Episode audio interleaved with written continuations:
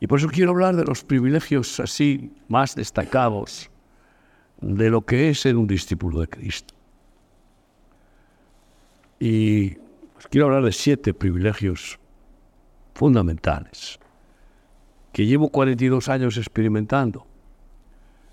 Y aparte de lo que es, por supuesto, eh, la protección, esa canción de estar bajo las alas del Señor, yo lo llamo bajo la sombra del Omnipotente, esa bendición familiar, matrimonial y familiar, esa bendición en todas las áreas, porque es así, el Señor cuida de, de lo que es suyo. El problema está que muchos pues quieren ser, eh, bueno, pues amigos de Jesús, pero no se dan cuenta que Jesús solo es amigo de aquellos que le respetan. En el Evangelio de Juan está bien claro dicho por Jesús, ¿quiénes son mis amigos? Aquellos que hacen lo que yo les mando. Es así. Esos son mis amigos, ¿no? Los hacedores de su, voluntad, de su palabra. ¿eh? Y no los que oyen y oyen y oyen y oyen. Como dice la epístola de Santiago, no son los oidores, ni los habladores, ni los que escriben, ni los que predican, los que entrarán en el reino de los cielos, sino los que hacen la voluntad de Jesús. Son los hacedores de su palabra. Y para estos hay privilegios sobrenaturales que los creyentes no tienen. ¿Por qué?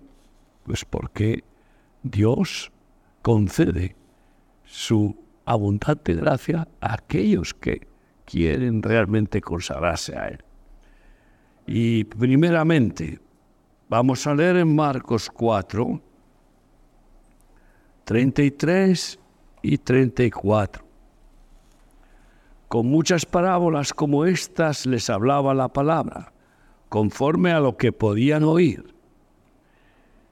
Y sin parábolas no les hablaba, aunque a sus discípulos en particular les declaraba todo.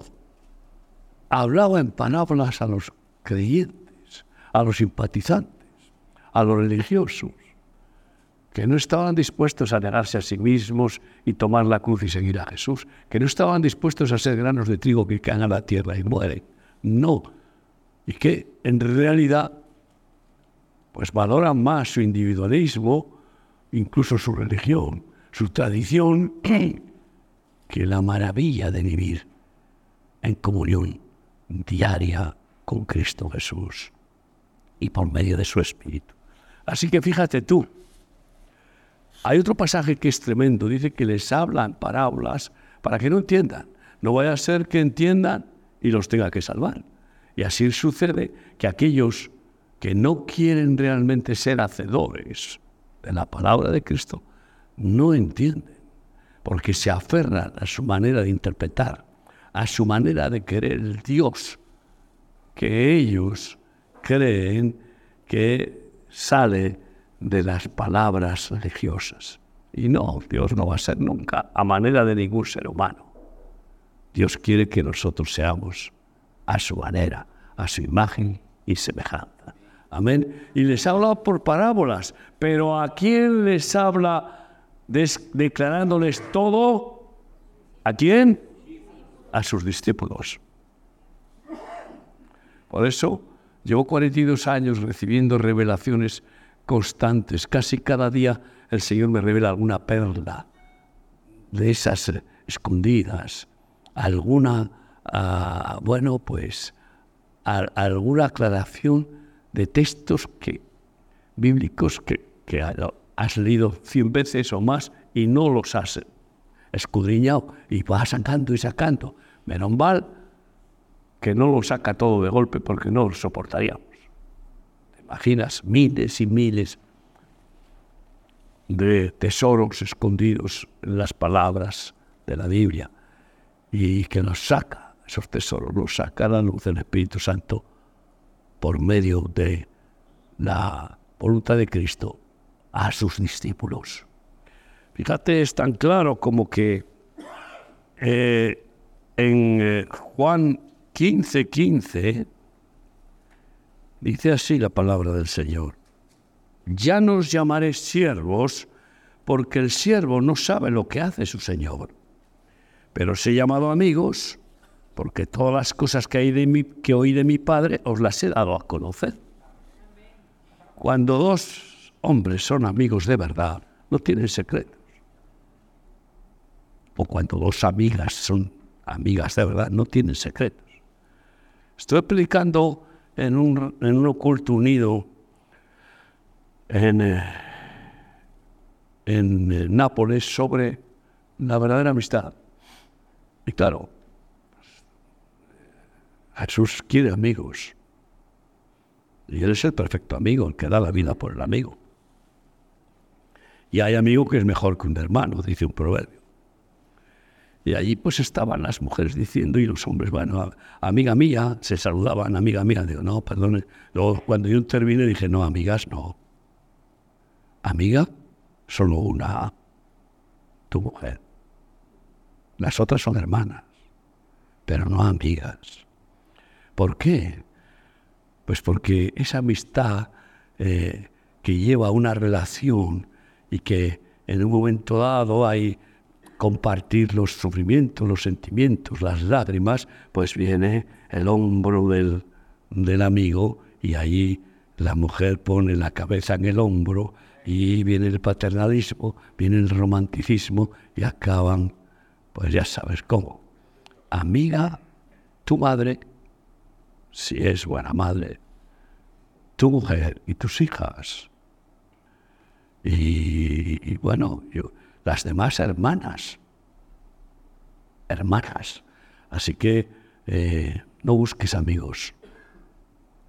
Mujer, busca el buen amigo que Dios te dé como esposo. Y amigas todas las que quieras. Y el hombre, amigos todos cuantos más mejor. Pero qué, qué escasos son los amigos. Y Jesús dice, ya nos llamaré siervos. Es decir, antes eran siervos.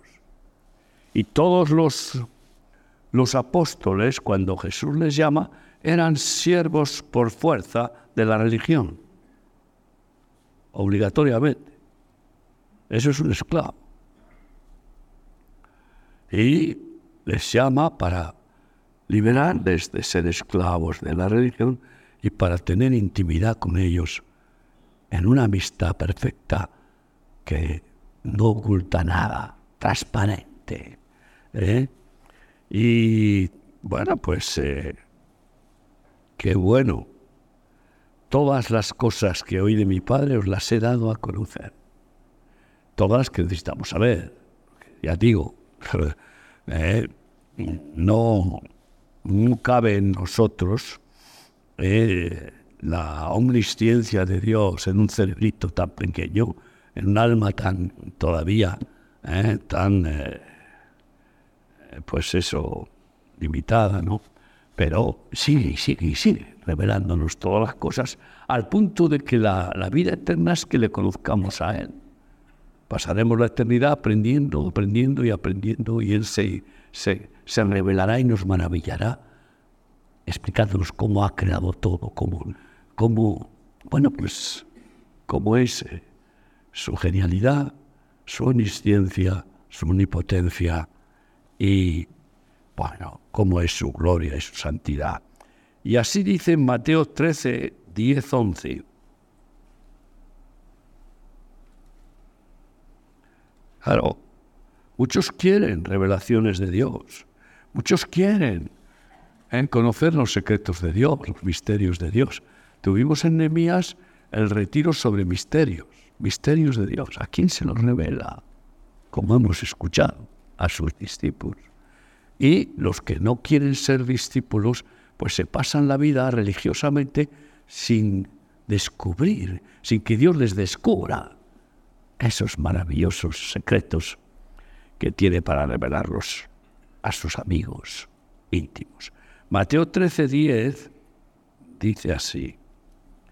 Entonces, acercándose los discípulos, le dijeron, ¿por qué les hablas por parábolas? Él respondiendo les dijo, porque a vosotros os es dado saber los misterios del reino de los cielos, mas a ellos no les está. No entienden lo que es el reino de los cielos. Y se quedan estancados en entender lo que es una religión cristiana, bautista, pentecostal, y unos ritos y unas tradiciones, y, en entender lo que es el lobo y lo que es la reforma y lo que es no sé qué, como ahora que ha sido, pues una vez más, el aniversario de la reforma. Y, y no, no entienden los, los, misterios de Cristo y sobre todo el misterio del reino, que es lo que Jesús vino a establecer, no vino a fundar ninguna religión. Él vino a decir arrepentíos porque el reino de los cielos se ha acercado a vosotros. Y no entienden, y no entendieron lo que era, lo que estaban diciendo. Arrepentidos de ser nacionalistas, eh, casi, o sea, incluso racistas, judíos o o vascos o catalanes o españoles o europeos, arrepentidos de ser ciudadanos del mundo, porque quiero daros la ciudadanía celestial del reino eterno. El rey vino y explicaros los misterios del reino.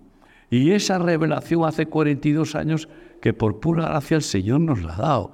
Y en nuestro ministerio se manifiesta, bueno, todavía pequeña proporción, pero a menuda pequeña proporción, en 72 países, miles y miles de personas se, manifiestan los misterios del reino en la, familia, en la familia, en la revelación familiar, de ese reino que forma Dios con familias, porque Él es una santa y perfecta familia, Padre, Hijo y Espíritu Santo. Revelación en la economía, revelación en la sanidad, en la enseñanza, en todas las áreas de la vida del hombre, hasta en la agricultura. Eh, y todo hay revelaciones que Dios quiere ir dando. ¿Y a quién se las da esas revelaciones del reino? Yo me maravillo que voy por el mundo, predico en muchas congregaciones que me invitan, como ahora que he venido de Italia, creo que fue el lunes, sí. Y había estado en Nápoles y en Milano, y cultos de iglesias unidas, pues me han invitado a predicar.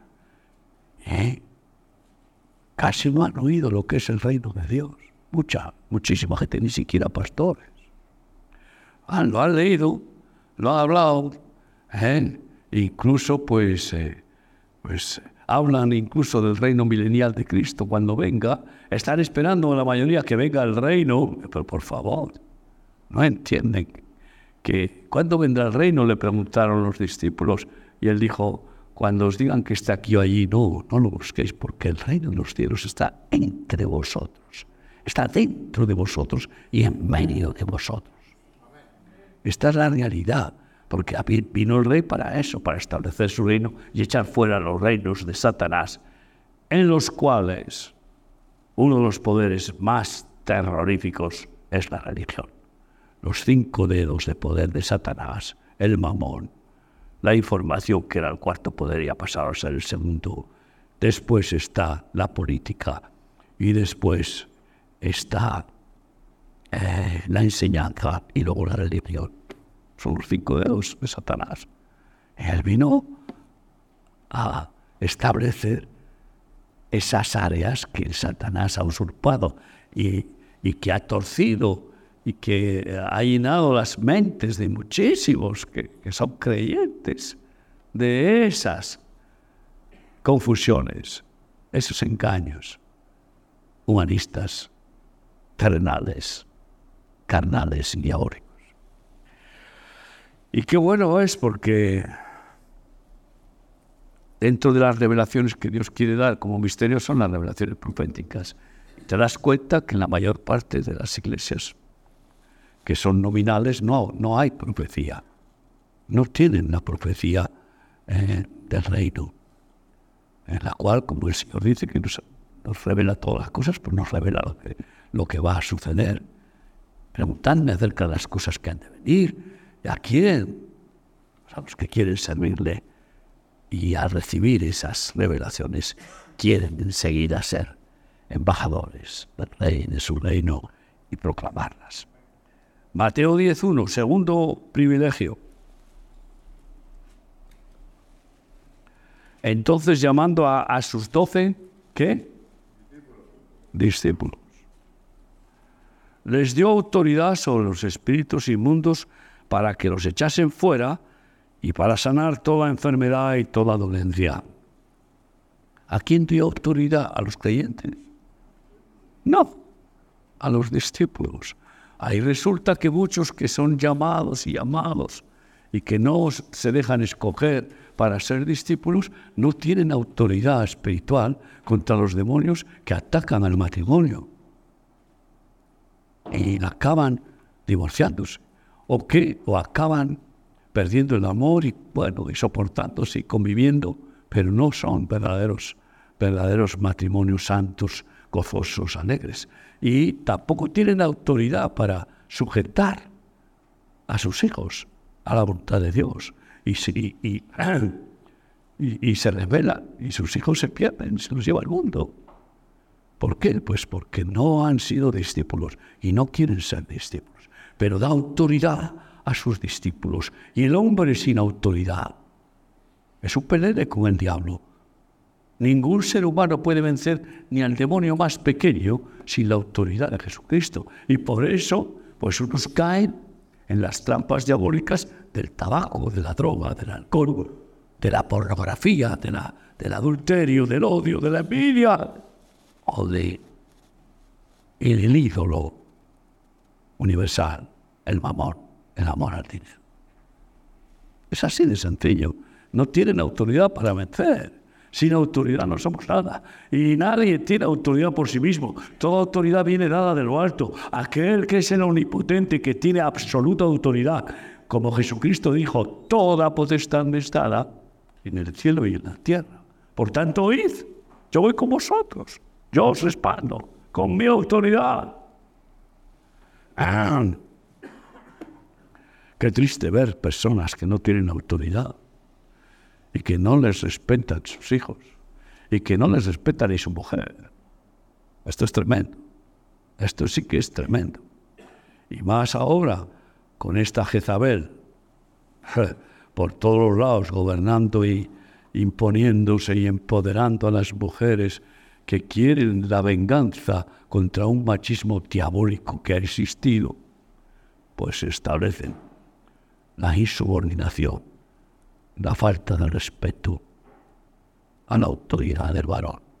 Cuando Cristo dice por boca de Pablo que el varón es cabeza de la mujer, como Cristo es cabeza de la, iglesia. Pero cuando un varón religiosamente agarra eso y agarra la Biblia y le quiere imponer a su mujer, ¿has visto lo que dice? Eh, lee, lee. Me tienes que, me tienes que obedecer. Fracasa fracasa porque él no es discípulo de Cristo. No tiene autoridad al que no está sujeto a autoridad. Lo dice bien claro el centurión, que Jesús le dice, iré a tu casa y sanaré a tu siervo. Pidió sanidad para su siervo, no ni siquiera para él ni un familiar, para su siervo. Era un hombre compasivo. Y dijo, no soy digno de que vengas a mi casa, pero di la palabra y mi siervo sanará porque yo sé lo que es estar bajo autoridad y tener autoridad. Y le digo a este soldado, ven y viene. Y digo a aquel, ve y va. Y fíjate qué ejemplo. Nadie que no esté bien sujeto a la autoridad de la cabeza, que es Cristo, puede pensar que recibirá la autoridad delegada de Dios. Esto está clarísimo. Y claro, algunos quieren sujetarse a la autoridad de Cristo en algunas cosas, en las bendiciones. hoy me sujeto a ti, a la autoridad, en todas las bendiciones que me ofreces, ahí yo a tope. No, no podemos escoger. Bienaventurado aquel que no tropiece en mi palabra y que no me resista en mi voluntad. Así que qué importante es la autoridad, fíjate tú, contra los demonios. Madre mía, madre mía. Y para pues viene de lo alto. Solo a quien Dios le da autoridad la tiene. Uno de los problemas más graves que tenemos en la sociedad actual es que el diablo ha conseguido destruir la autoridad. Ahora ya está queriendo destruir la autoridad judicial en España. pero ha, conseguido que hasta los policías no ejerzan la autoridad porque dicen, madre mía, agarro la porra, le doy a este y yo voy a la cárcel. ¿eh? Y entonces, o si no lo hago, él me sacude a mí y me puede matar. Así que, uf, voy para otro lado. No ejerce la autoridad. Se ha robado la autoridad. Ay, amigo, si la has perdido, pide al Señor que, que te la haga recuperar, pero para eso eh, decide ser discípulo de Cristo, porque a quién da Jesús autoridad. ¿A quién? Y a sus discípulos. El tercer punto, este es también muy hermoso, para mí es muy hermoso porque no es tan fácil, no es tan fácil eh, ser libre del yugo. Y dice así en Marcos 2, 23 a 28. Aconteció que al pasar él por los sembrados un día de reposo, sus discípulos andando comenzaron a arrancar espigas. Entonces los fariseos le dijeron, mira, ¿por qué hacen en el día de reposo lo que no es lícito? Shabbat. Prohibido hacer ningún trabajo, bajo pena de muerte. Eso no es ley.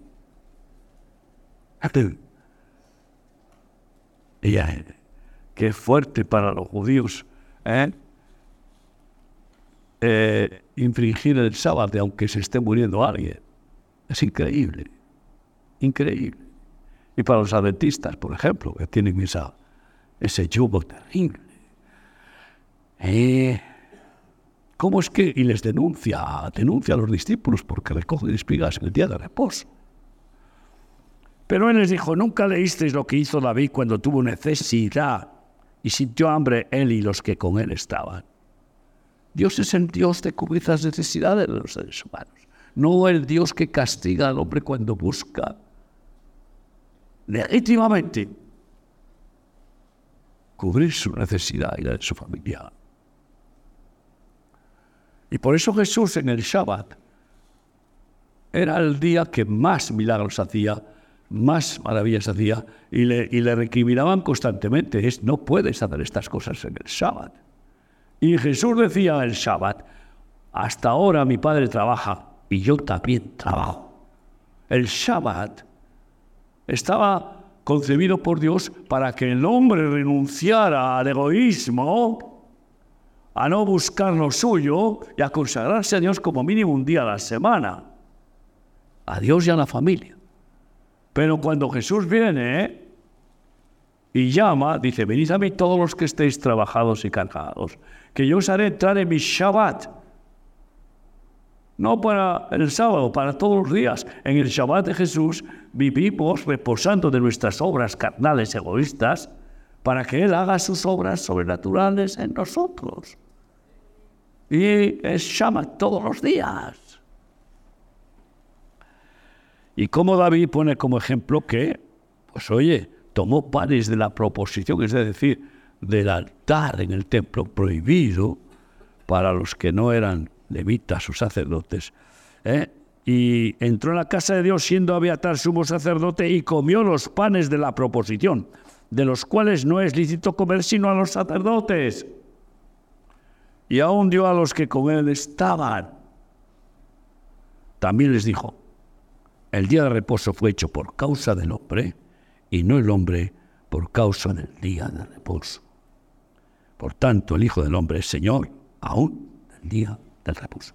Y yo lo que veo aquí claramente es el privilegio de ser liberado del peor de los yugos del ser humano que Satanás ha conseguido poner, el yugo religioso. 1.500 millones de musulmanes ahí. Mil millones de católicos que esclavos del rito y esclavos además de idolatrías, etc. Y mil millones de protestantes que en muchos casos, si alguien falta al culto, el pastor después le, le recrimina. Si alguien no diezma, le recrimina, le recrimina. ¿Por qué? Porque es como, es como una cadena, un ritual, una tradición, y se sienten culpables los que no cumplen con los ritos. Liberarse del yugo religioso es solo, es solo por milagro. ¿Por qué el hombre se aferra a la religión? Para justificarse, para intentar justificarse. Y no quiere, no quiere salir de ella, porque eso implicaría vivir cara a cara con Dios. Como Dios le dijo a Abraham, anda delante de mí y sé perfecto. Y después le llamó mi amigo Abraham. ¿Quieres ser amigo de Cristo? No es amigo de los creyentes, es amigo de los discípulos, créeme con toda certeza. Y les libera del yugo religioso, porque uno de los, de los eh, bueno, dogmas religiosos más fuertes en la, la ortodoxia de la religión judía es el Shabbat. Y sin embargo, mira qué, qué clara liberación, dando prioridad a la necesidad. Y yo digo a alguien que, que dice, no voy a, eh, no quiero dejar de ir al culto, pero tengo a mi madre en el hospital muy grave. Vete al hospital con tu madre, hombre, que no es indispensable ir al culto. El culto va contigo si eres templo del Espíritu Santo. Amén. Y entonces hay necesidades, hay prioridades. Ay, amigo. Imagínate tú que alguien viene con el sobre del diezmo y ve una persona que puede peligrar su vida si no le ayuda y no tiene otro, otra forma de ayudarle que con el sobre del diezmo. ¿Qué hará? Ah, no. Esto es para Dios. Y darle al que está enfermo no es para Dios. Eso sí que es para Dios. Es que ya está bien. Ya está bien. Predicando un evangelio, fecundamos almas que al recibirlo son fecundados por Cristo para ser hechos hijos de Dios. Así que eh, cada vez que, que nos usa el Señor para parir un hijo espiritual, es como somos padres de Jesús. Vine de Nápoles y había un joven en nuestra comunidad que me dijo, usted predicó aquí en Cristo es la respuesta, una carpa eh, móvil que utiliza un ministerio desde hace muchísimos años y la van poniendo aquí y allá. Y a mí me han invitado varias veces. Vino aquí a Nápoles, predicó en Cristo es la respuesta y el Señor me agarró de mi vida. Y nunca me olvidaré. Y ahora está sirviendo al Señor. No vino con nosotros. Bueno, fue después, siguió a Cristo la respuesta, ese ministerio, este y lo otro. Y mira, al final ha venido y qué bonito es que alguien venga a decirte que lo has parido espiritualmente, como Padre de Jesús. Amén. Esto es maravilloso, porque si parir biológicamente es hermoso, y he visto a, mi hijo Dani como eh, ha abrazado a su bebé, su, nieto, su primer nieto, es maravilloso. ¿eh? Eso es maravilloso, claro que sí. Créeme que si después ese niño crece y crece y no es engendrado no de carne ni de sangre, sino del Espíritu, será vana su vida, porque solo el que es engendrado y nace de agua y del Espíritu y es nueva criatura, pues es verdadero ciudadano del reino de los cielos, lo ve y entra en él, como le dijo a Nicodemo. Qué hermoso. Pero hay que ser discípulos. Quinto punto, vamos a leer Mateo 14,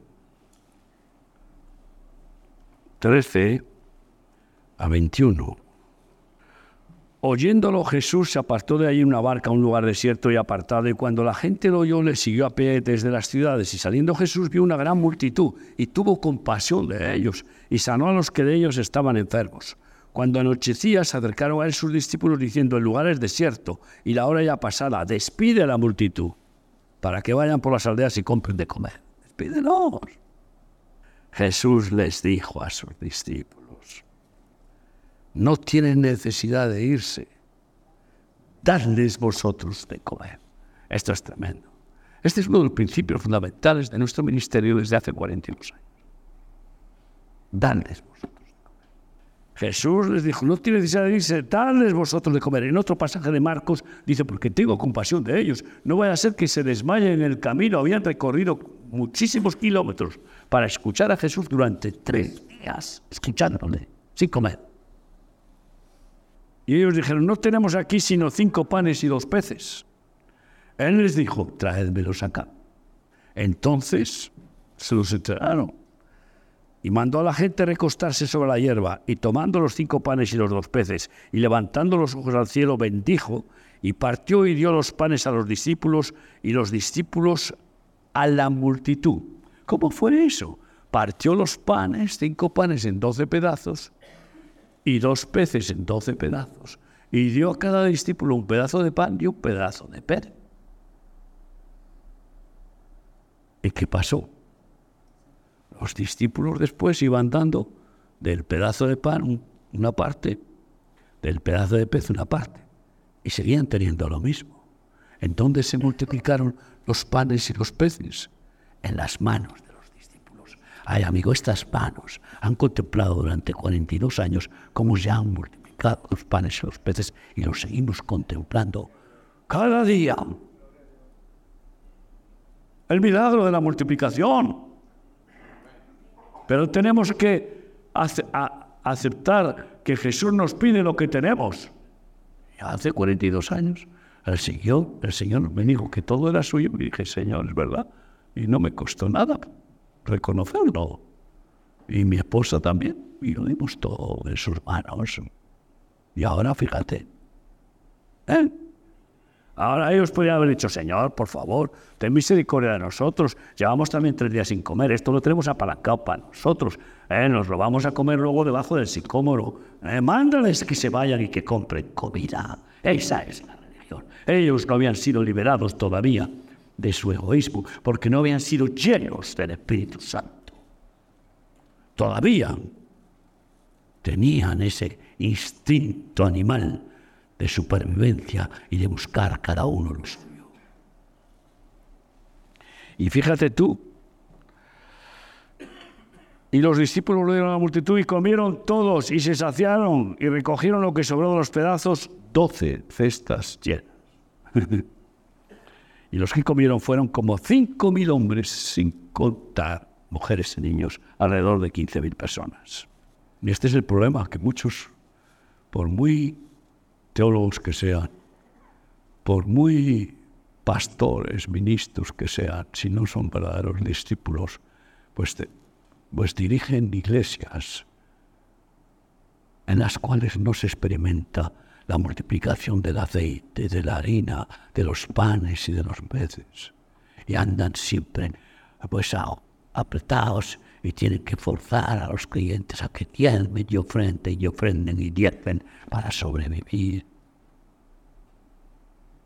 sin participar de la provisión absoluta de Yahweh Jireh, que es nuestro pastor, y que nada nos falta si nos dejamos monitorear por Él.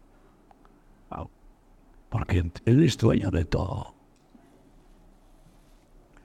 Juan 13, 2.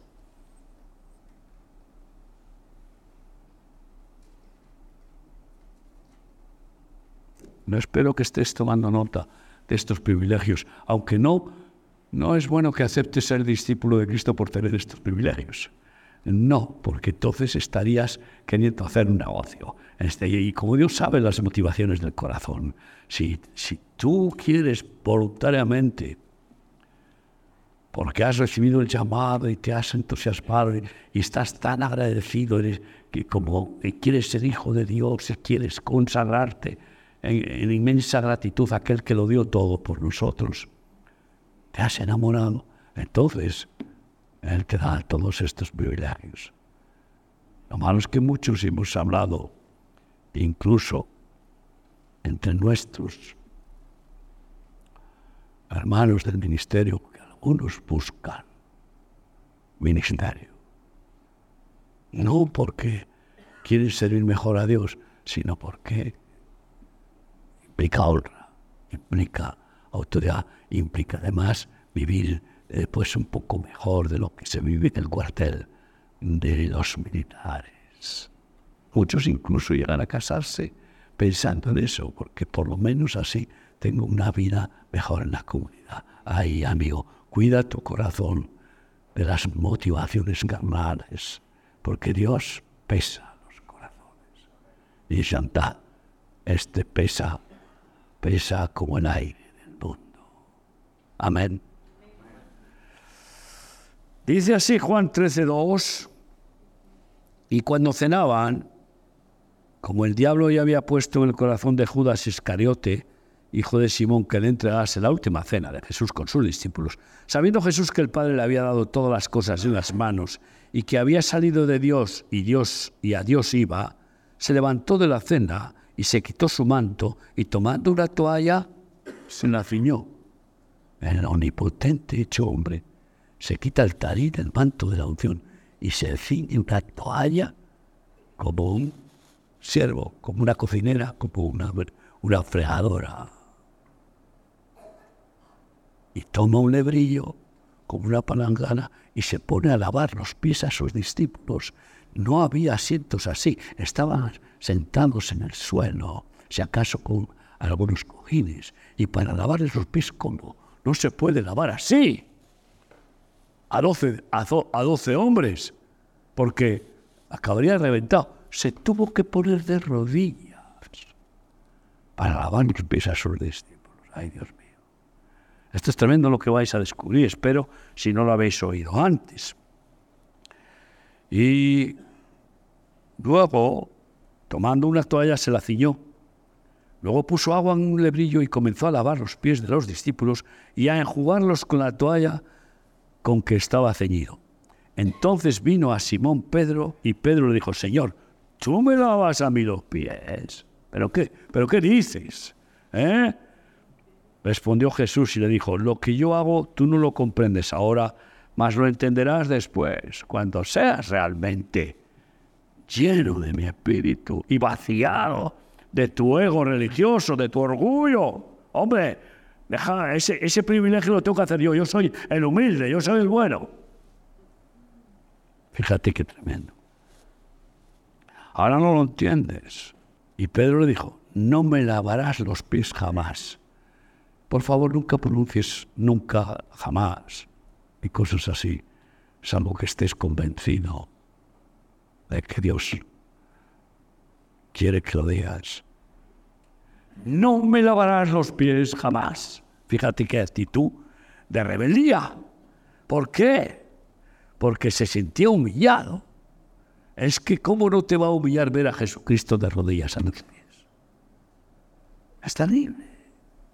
Es una, es una enseñanza de humildad absoluta y que el, ego humano, que tiene orgullo, por mucho que vaya eh, mejorando, todo le queda orgullo, pero sobre todo el que es religioso. Tú no me la vas a abrir los pies, eso lo tengo que hacer yo. Pero fíjate el secreto. Si no te lavare, le respondió Jesús, no tendrás parte conmigo. La pregunta es, si Jesús solo lava los pies a sus discípulos y a los que no les lava, no tienen parte con Él, los que no quieren ser sus discípulos realmente no tienen parte con Él, porque se niegan a su voluntad que es hacer discípulos a todas las naciones.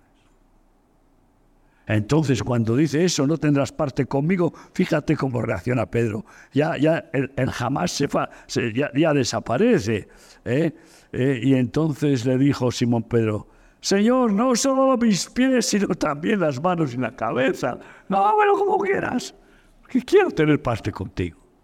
Jesús le dijo, el que está lavado no necesita sino lavarse los pies, pues está todo limpio y vosotros limpios estáis, aunque no todos, porque hablaba por Judas, porque sabía quién le iba a entregar. Así que, queridos hermanos, ¿a quién lava Jesús los pies? Y yo he experimentado como el Señor, cuando llego cansado a casa, a veces medio muerto, es como si me lavara los pies.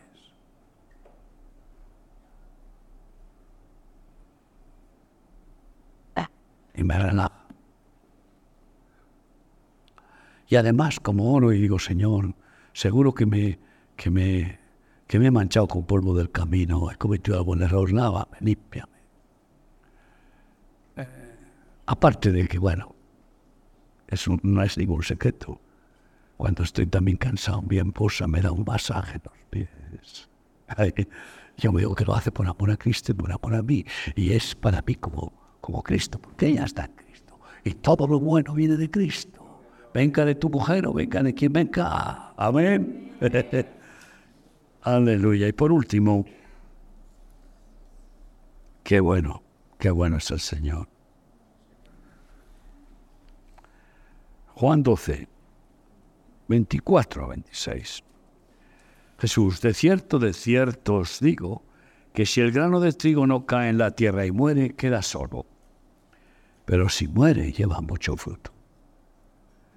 Y yo pregunto, ¿qué es mejor que ese hombre pellejo o canalla de nuestro ego siga vivo?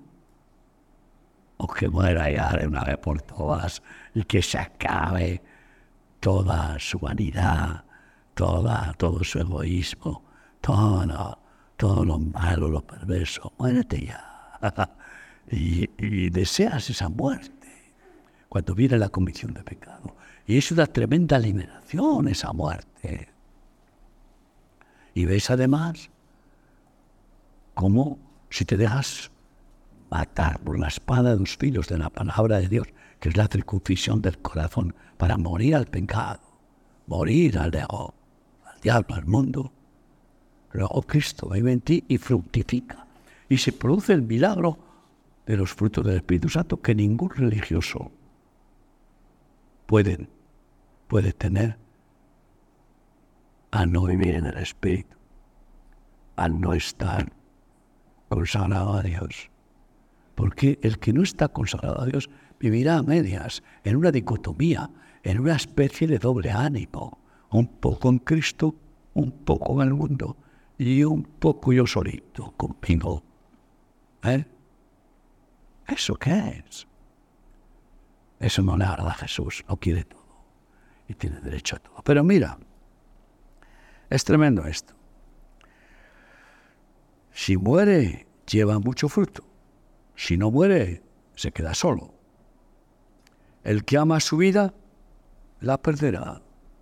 El que ama su vida biológica, carnal, como los animales, ¿eh? Eh, cuidado, nada de sufrimiento, nada de les mi vida. No, cuidado. El pellejo vale más que nada. Y el que aborrece su vida en este mundo, para vida eterna la guardará. El que aborrece una vida carnal, mundana, lo aborrece para vida eterna no. Guardará porque recibe aquel que da vida eterna, que es Cristo Jesús. Y ahora ahí viene la sentencia definitiva. Si alguno me sirve, sígame. Y donde yo estuviere, allí también estará mi servidor. Si alguno me sirviere, mi Padre me honrará. ¿Quién va a estar donde está Jesús? ¿Los que no le sirven? No. Si alguno me sirviere, donde yo estoy, en esta Los que no le sirven, los que sirven al mundo, los que se sirven a sí mismos, pues no estarán con él. Dios les seguirá llamando y llamando para ver si responden y se dejan escoger en el llamado que no ha cambiado. Venid en pos de mí y yo os haré pescadores este hombre Deja de pescar sardinas, deja de pescar el pez de San Pedro, deja de, pescar dinero y ven y sígueme para ser ministro en mi reino, para ser discípulo y mi servidor. Y entonces, donde quiera que yo esté, estará mi servidor. Y mi Padre le honrará. Ay, la honra de Dios es, es tan gloriosa. Porque Él dice que nos hace participar de su gloria. la gloria que me diste yo les dado para que sean uno. Pero ¿cómo podemos ser tú y yo uno en Cristo Jesús si tú no quieres ser discípulo y yo quiero ser discípulo a muerte? Podemos ser. Nos simpatizaremos, nos, tendremos amor, en el sentido de, pero no hay una verdadera unidad y una verdadera comunión. Por eso, en nuestro ministerio de cuatro columnas, evangelismo, discipulado, obra social y economía del reino, el énfasis es orar y hacer discípulos, evangelizar y hacer discípulos a todas las naciones. Cierra tus ojos, ¿dónde estás? ¿Qué decides? ¿Qué decides? ¿Quieres el desafío de ser un discípulo de Jesucristo y, decirle, dávame los pies, yo quiero estar contigo? ¿Quieres recibir la autoridad de Jesús? ¿Quieres realmente recibir las revelaciones de Dios? ¿Quieres estos santos privilegios sobrenaturales? Ponte de pie conmigo para decirle, aquí, Señor. Haz de mí un discípulo. Quiero servirte. No quiero servir a nadie más. Solo a ti adoraré y solo a ti serviré. Yo y mi casa serviremos al Señor y a nadie más. Con toda el alma, toda la mente, con todas las fuerzas.